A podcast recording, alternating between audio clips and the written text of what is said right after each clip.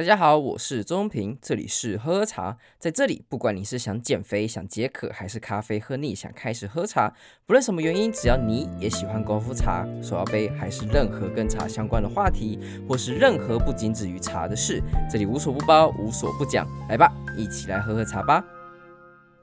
还记得过去某一集的集数在介绍东方美人，然后我当时把它形容成初恋的滋味。主要是因为他当时让我想起了在喝东方美人这杯茶的时候，让我想起了当时初恋的感觉。那详细的话，你可以去听我之前那一集所叙述的一个一个解释。那这次呢，刚好看到由峨眉乡公所所主办的一个东方美人制茶体验的活动，刚好时间允许，所以我就跑过去参加。在九月二十四、九月二十五的时候，那协办单位是由台湾制茶工业同业公会。执行单位由新竹乡的峨眉乡农会、峨眉乡茶叶产销班第一班，然后并且是在位于峨眉乡徐耀良茶园的地方进行了制茶的体验。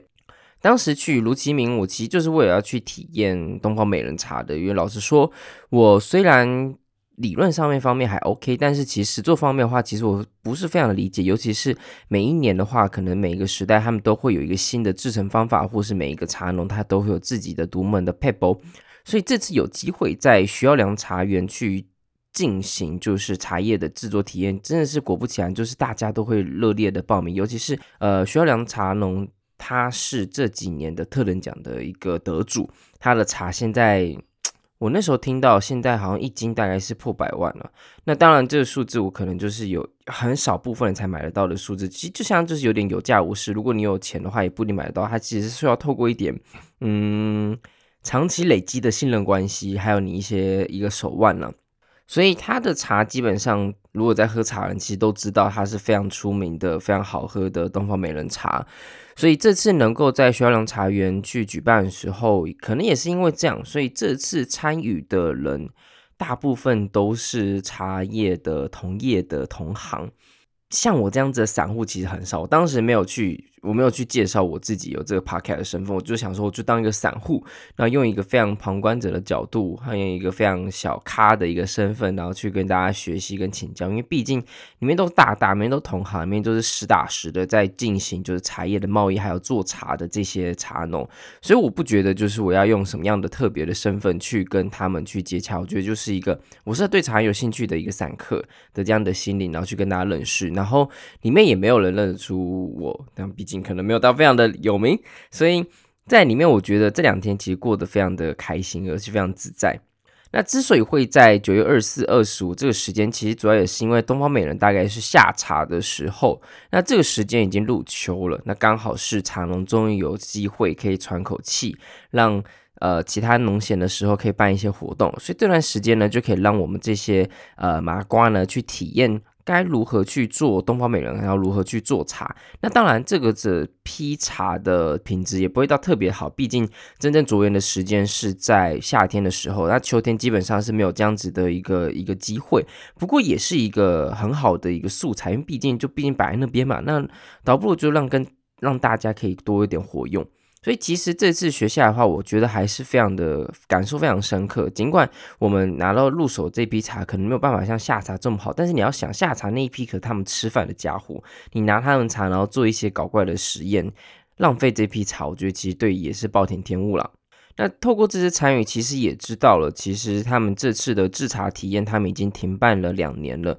因为 COVID 的关系。那过去呢，他们也都会有办流水席，在最后一天的时候办流水席，请大家吃饭，一起就是聚个会这样。但也因为 COVID 的关系，这次取消，我觉得蛮可惜。要是我能够再参加像这样子的一个流水席的话，板斗那种风格，其实我会非常想念。在台北，我已经好久没有这种感受了。以前在路边都可以随随便搭起个棚子，然后就走进去吃饭。我是没有，那时候还小啦，但就是我那时候还在路边，很常看到搭起棚子。像搭起在路边搭起棚子的，至少尤其在台北，我现在已经没什么。再看到的，之前去南部的时候，可能还有看到一些，但是那种在路边办流水席的那种风味，已经怎么讲？我已经在心中已经好久没有再看到，都是我小时候的记忆。所以这次没有吃到流水席，说实在有点可惜啦。所以希望要是明年有在办的话，明年会办流水席的话，我真的会想要再去参与。那这次的与会者，我觉得跟陈我刚刚提到的，我觉得可能是因为在徐耀良茶农，又因为这已经停办两年了，所以大部分的与会者都是茶叶的同行，然后来自于南投的，来自于平林的，来自于台南或是各个不同的地方的茶区的茶农，他们可能就单纯是做贸易的，想要来学学看怎么做茶，或者说他们是做自己做高山茶的，他们想要知道东方美人他们怎么去做，有什么不一样，或者是说他自己的家庭是做茶叶的生意。然后自己本身没有到那么理解，所以被爸爸妈妈送过来说：“你们就好好学习学习啊。”这都是有的不同的组成。那像我这种散客，我遇到的没有，就只有我这一个是呃八竿子打不着关系的。大部分还有一些小朋友，就是 一群小朋友，还有一群就是怎么说？我觉得已经是非常互相熟识的，在茶叶同行的工业里面的人吧，所以。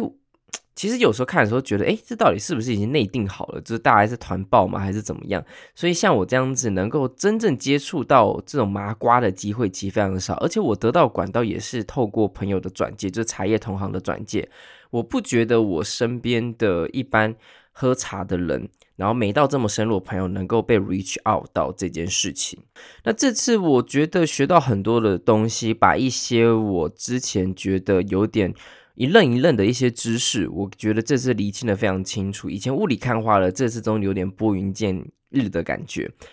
好，那我们先说说东方美人的制程的方法。东方美人主要有几个步骤，第一就是采摘，这很明显。然后在日光萎凋、室内萎凋、渐进式的搅拌、发酵、炒青、静置回润包、揉捻成型，最后出制干燥。好，这样练一次没感觉，所以其实我们会从头到尾来走一次，就是它到底什么样的感受。尤其是这次因为有手感，有实际的感受，所以在触摸或者在做茶的时候，其实会有很深的一个第一直觉。如果你未来真的有机会的话，我强烈的推荐，如果你喜欢茶，你一定要来亲手制茶看看，有而且是那种认真的两天一夜，或是认真的就是好几天的那种。呃，制茶的体验，不要那种就是三个小时，那基本上学不到什么东西。你时间待的够久，你才会跟大家交朋友，他们才会愿意分享。那这些茶呢，他们也会愿意分享，说他们摸到了什么，然后他们为什么觉得这东西好了，为什么这个东西他觉得可以翻了，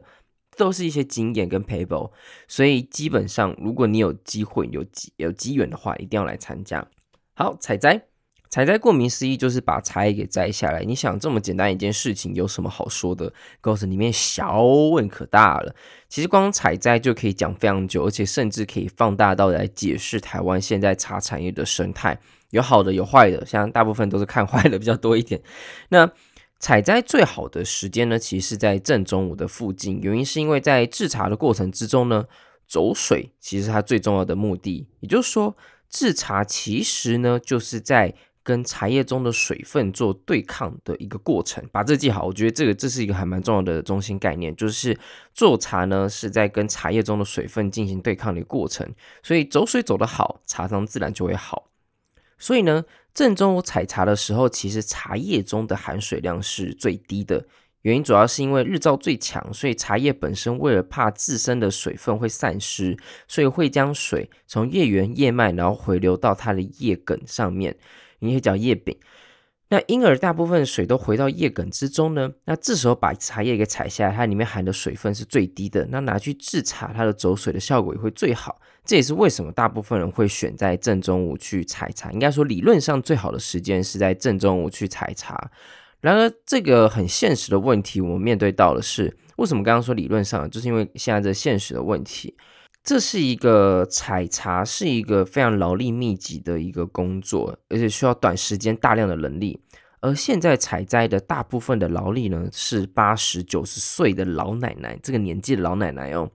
舟车劳顿我们就不要说，在正中午采茶，你要热死他们，这根本不切实际。所以大部分的时候呢，都必须要配合这些老奶奶的作息时间，有就是一大早清晨可能五六点，然后到。太阳大概九点十点之前就要收工，因为太热了会受不了。所以最好时间其实不是现在采茶的真实的实际状况。那你要想，那茶农再早就有啦，为什么不要在正中的时候去采茶呢？这个问题也在，就我就说这个可以放大，就是因为可以谈很多细节。大部分现在第一个想法就是，OK，我们要避免这状况，所以我们找义工、找外劳，因为劳资的成本比较低。那成本比较低呢，采了他们。那我问了他们这些茶叶同行，还有实际有在请这些义工的朋友，他们说，呃，义工采茶的数值非常的低，低的跟机械采的差不多。所以对他们来讲，如果我请了义工，我还不如直接去集采。那集采的品质。就是那样子，那东方美人根本不适合做机采，因为它是采嫩的，采嫩芽，采那些白毫，要用手去搬呢。所以如果用机采，那基本上这支茶也不用玩了，也必须要去手采。那其他茶可能在民间乡或是在比较大的规模化产区，它可以用机采的方式。但如果你要走精致化农业的话，其实机采的方式是没有办法去套用在他们身上的。那一共为什么会这样子？主要也是因为在茶叶之中，他们是称斤称两的方式去来计价。那以一个打工仔来讲，当然就是搬越多越好，管你是好喝不好喝，反正我就只是为了赚钱，所以他们可能不会管什么一心二叶、什么三叶这些事情，我直接把那个梗最厚的地方挽下来，然后丢进茶袋里面，只要数量不够多，你也不会发现嘛，所以造成就是他们其实采茶素质很低落。那因为劳资的关系，所以。没有办法也请当地的台湾年轻人去做，因为太太便宜了。尤其是它的是一个劳力密集的一个产业，它可能很多时候是我这段时间很需要人，但是其他时间你就不用来工作，就是一种派遣的概念。这种工作不稳定，然后赚的话算下也没有到特别多，那年轻人当然是不会想要来啊。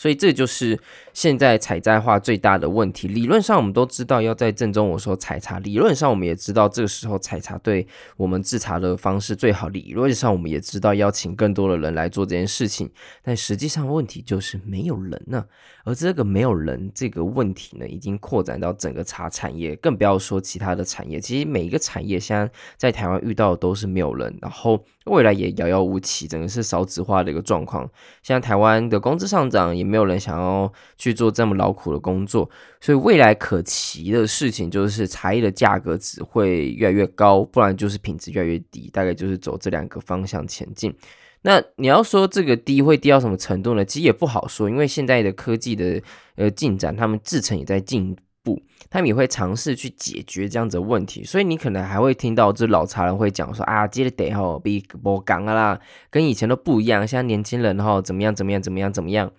但这就是现实的问题，我们劳力的成本已经不比从前了，所以现在都必须要有现在的手法去面对茶叶产况的问题。好，先谈到这边，采摘呢就是可以讲这么多，但简单来讲呢，实际状况就是我们采摘下来呢，我们会放在呃茶楼之中，然后马上要送去去做制成。原因是因为当茶叶采下来的时候，它就开始衰败，它的新鲜度就开始下降，水分也开始慢慢的枯萎，然后慢慢的走掉。这时候就要马上去进行日光萎凋跟室内萎凋。好，为什么要分这两个呢？日光萎凋顾名思义就是用太阳去照射，让它的水分渐渐的散失。听起来很简单，我想说，哎，有太阳去晒一晒就好了啊，那不是很很简单吗？那有什么技术含量吗？难就难在第一，你没有办法控制就太阳的照射的强度。然后每一天都不一样，可能云飘过来了，可能今天阴天，可能你采摘完的时候大晴天，然后送回到茶厂的时候开始飘雨，这都是有可能的。所以整个的状况是非常的不一致、不稳定的。那茶农就必须要靠经验，因为如果日照过强的话，它的叶缘叶脉会提早的枯萎枯死，那它的水分就走不回去。那当你过以后，你想要再继续走水的时候，把叶柄的水再吐出来回去的时候，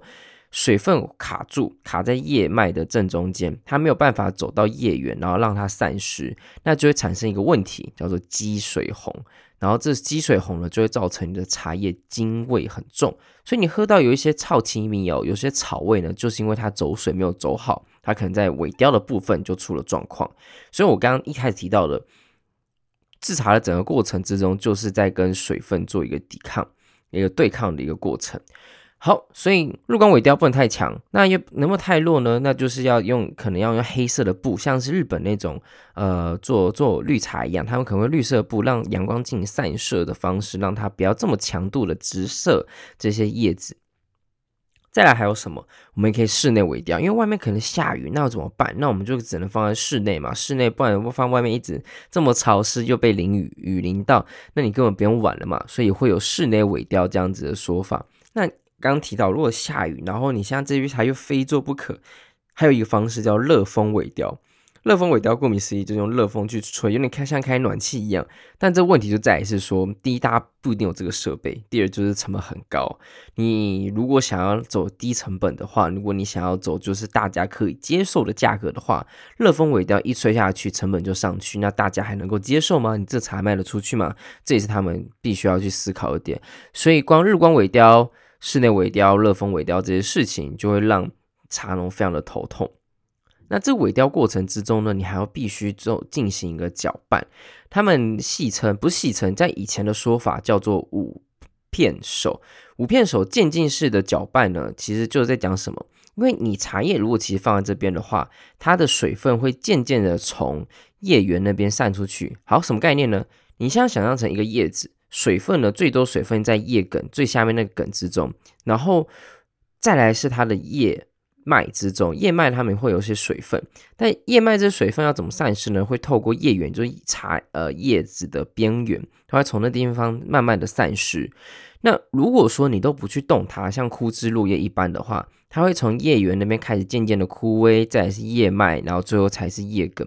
那这个水分如果不走的话，那它就是水分会留在叶梗跟那个叶脉的部分之中，会造成什么？我刚刚提到了臭青咪会有。那个所谓的呃水位，所以呢，当如果不动的话，它会从外面到里面渐渐的枯萎而死。但是有趣的点就是，如果你一定时间去搅拌的话，它的水分会原本叶缘有点干枯，你一搅拌，叶柄的水分会慢慢的跑回叶脉，再散回到叶缘之中，所以很有趣哦。每当就是我们在萎凋一段时间之后，我们看到我们的茶叶现在有点枯萎的状态，水分开始有点散失了。当我们去搅拌、去五变熟的时候，呃，它就会开始水分慢慢跑回来。所以在拌完之后呢，它的叶子又复恢复了活性，然后整就开始变成软软有水分的一个状态，很有趣。而这个过程呢，就是不断的重复，五变熟呢，就是要至少进行五次。但这个是传统的做法，现在不一定会到五次，就是看情况。那每一次呢，搅拌之后呢，我们就会继续再看它的状况，可能过个半小时，过一个小时，一个半小时回来再检查一次，看它是不是走水走的干净。那你怎么知道这个走水走的状况如何呢？用摸的。诶，你说什么？用摸的？我怎么摸得出来？哦，这个这个这个经验呢，这个也是透过我们在跟常常聊天的时候才知道。哦，原来这个摸的触感代表说它现在好了，可以去搅拌了。然后这个摸起来触感是水还没走干净，所以要再等一下。这个都是实际，我这个觉得很难去具体的去描述，具体去阐述。但是真的必须要你去实际做过之后。然后透过这些专业茶人的一些建议跟分享，你才会知道说，哦，现在这个时候应该是好了，现在这时候呢可以搅了。但是有趣的点就是，他怎么知道可以搅了，可以可以不要搅了？这就是经验，所以才会有所谓的比赛才会有一些优优胜劣败，其实就是在各个经验或者说他们如何对到评审的胃口之中。所以你要说绝对对吗？绝对错吗？其实真的非常困难。我刚刚提到了天气变化因素太多了，每一天的温度、湿度、日照都不一样，那你这个萎凋也会大大影响到。再加上你的经验的话，两个这么多变因合在一起，要做出一支好茶，光前面这几步骤就开始头痛死人了。好，那其实这个步骤呢，我们都一直在等待，呃，可能就是每。过一个小时的时候，我们来看一下哦，可以可以搅了，我们就搅个大概五分钟、十分钟，然后就放着，然后说哦好，可以去休息了，然后再休息个一个小时、两个小时。所以大部分时候的话，我们其实没有感受到这么的，嗯，这么的激进，这么的紧凑。但我就问另外一个，我那时候当时认识的一个朋友，我都叫连公子，他自他也是茶农啦，然后我都戏称叫连公子。他说：“诶，呃，他基本上在家也是还蛮大的一个茶生意。”我就说：“诶，这样子你们做茶的时候其实蛮 chill 的，蛮无聊的嘛。”他说：“哦，呃，可能是因为我们在体验的关系啊，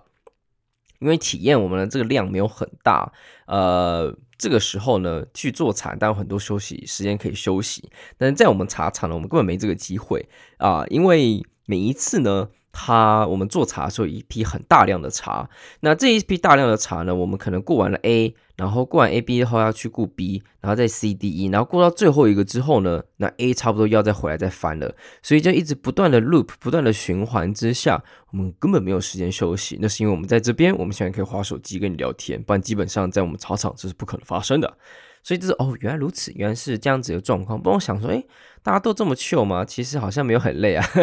对，但是光这个尾雕，光这搅拌，其实我们就搞到了从下午大概一两点开始吧，弄弄弄弄到了晚上八九点、七八点、八九点这个时间。所以其实花的时间很长，因为这个你快不得。你没有办法去要求茶叶说，你给我走水，马上走干净，你给我马上就好。而且这个马上，就算你真的有方法好了，你这个马上就好呢，也会造成就是很大的一个他们茶叶滋味上的一个不好。所以这个问题是个双面刃啊。如果你一直保持在他想要加速的发展之下呢，它就会让它的茶叶本身的品质下降。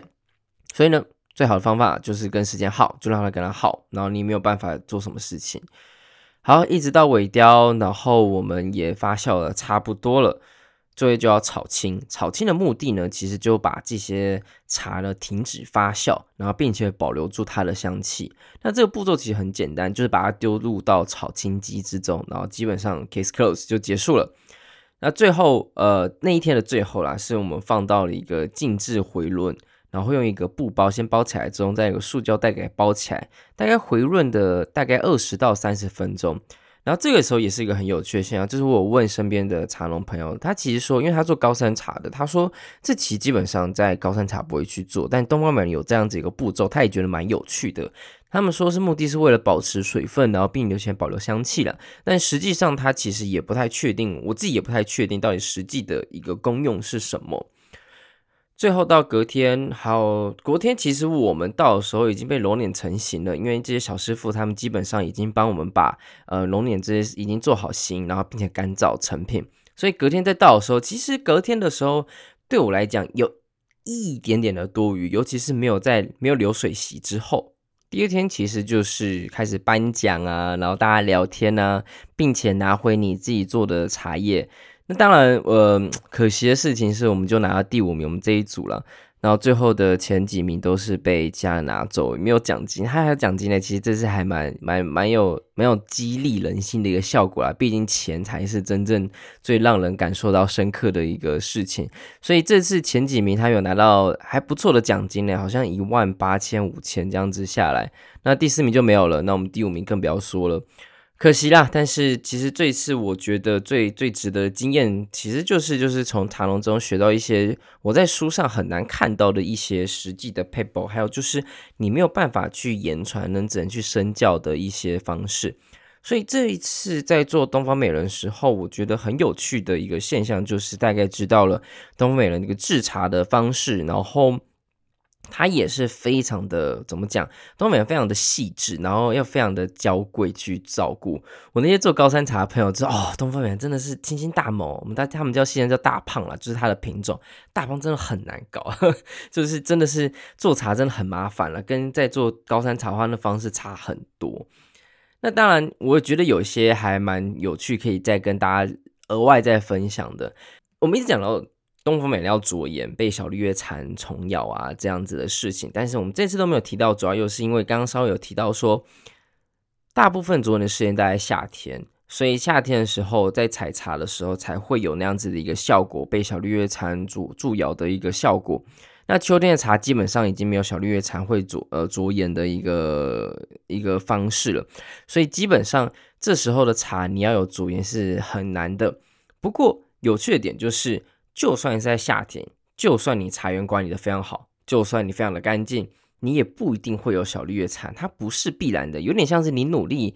呃，不一定会成功，但你不努力一定不会成功，像这样子的概念。那小绿叶蝉根据他们经验，他们说三年至少会有两年有，换句话说，有一年不会有，所以。当有一年会有的时候，他们就要卯足全力去拼那个特等奖，让自己的这批茶，然后获得一个非常好的一个成绩。但是你没有办法去决定小绿叶蝉去哪里出现，因为有些茶园的部分地方就是会有，有些山地呢，它就是有小绿叶蝉，你永远不知道它可能说这次会出现在哪里。但有几个地方它固定就是会出现，很奇怪，这就是他们的一个习性。那当然，如果你的茶园在哪里，如果你刚好包那块地，那真的就是嗯运气不错。所以这是一个很有趣的现象，着盐这件事情对他们来讲真的是可遇不可求啦。所以当你去买东方美人茶的时候，也不要一直特别要求说啊，这个没有卓颜，这个白毫不够啊，什么什么这样的，先把你的钱掏出来再说。真正就是特人讲的白毫，非常品质非常高的白毫，那个真是哦。很闪耀的一个白色啊，真白金色的那种方式，但价格呢也不菲，因为毕竟台湾人也爱喝，中国人也爱喝，全世界人知道东方美人好的人都爱喝，而且这个茶呢，现在也面临到很大的问题，刚刚提到劳力密集的问题，未来可能只会越来越少，或者是品质可能会不好说，我不知道，因为现在的茶农肯定会用想方设法的方式去解决像这样子的状况，我也相信未来这个问题会有一个新的一个解法。但是，就我们可预见的未来来讲，他现在遇到的问题就是刚刚提到的劳力密集产业的这个状况。所以呢，卓颜这件事情呢，如果你有兴趣或是你知道的状况的话，其实它现它的现况就是如此，你也没有办法强求说啊，你这个东方美人怎么样怎么样。所以这个状况，那再来就是东方美人茶，其实真的是还蛮靠比赛茶、比赛茶这个机制呢去生活。它没有办法像其他采用规模化，它每一次做完，它就剩一点点，那一点点呢就要去拼那个特等奖，那个头一、头二、头三，如果没有得奖的话，那就价格就很难很漂亮。那你今年的整个就开销就大概就这样还寥寥 key 了，更不要说你还要去制裁，你要买设备，你还要做其他事情。所以对于就是厂来讲，它其实是一件。嗯，压力很大的事情。每一次就是可能在比赛茶的时候，如果你拿到一批很好卓颜的一批茶的话，据说他们在新竹的话，那家人就会把铁门给拉上来，然后好乖乖的在家里面开始在那挑茶，然后剪枝啊，然后去把这一批茶弄好，弄成特等奖的样子。所以这是大概我这次学到的一些事情。好了，这一集资讯量有点多，我知道。那也希望大家这次透过一个比较，我觉得是比较实际，然后也比较所谓接地气的一些呃以及集数呢，来跟大家分享说，实际上做茶不是所谓的我们刚刚提到的高大上或是茶里茶气的这样子一个状况，实际状况就是长得这个如此，就是这么实际，这么平铺直述，那有很多科学在里面。所以呢，如果你也喜欢，那。也推荐这一集给你身边的朋友，呃，我是钟平，这里是喝茶，我们下次见。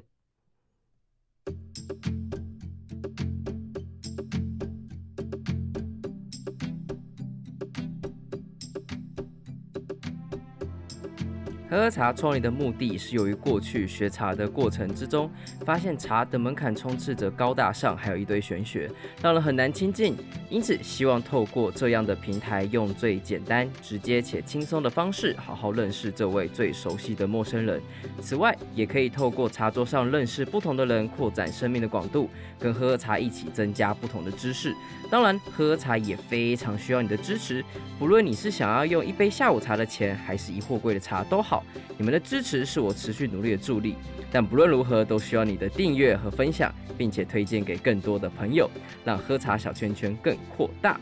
我是周中平，这里是喝喝茶，我们下次见。